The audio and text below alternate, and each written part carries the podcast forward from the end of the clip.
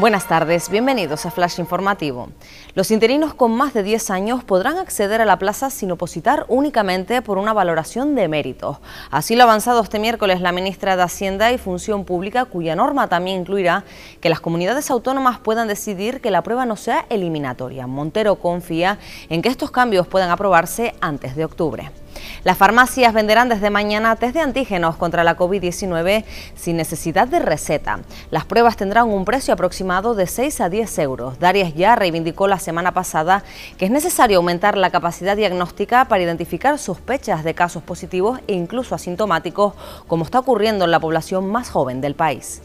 Los jóvenes responden y acuden masivamente a vacunarse en Tenerife.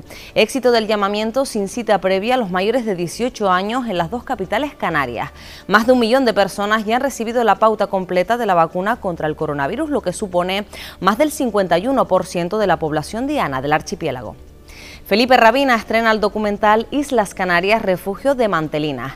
El productor y cámara submarino muestra a través de su trabajo la realidad de esta especie concentrada en grandes grupos en las islas que se encuentran en peligro crítico de extinción.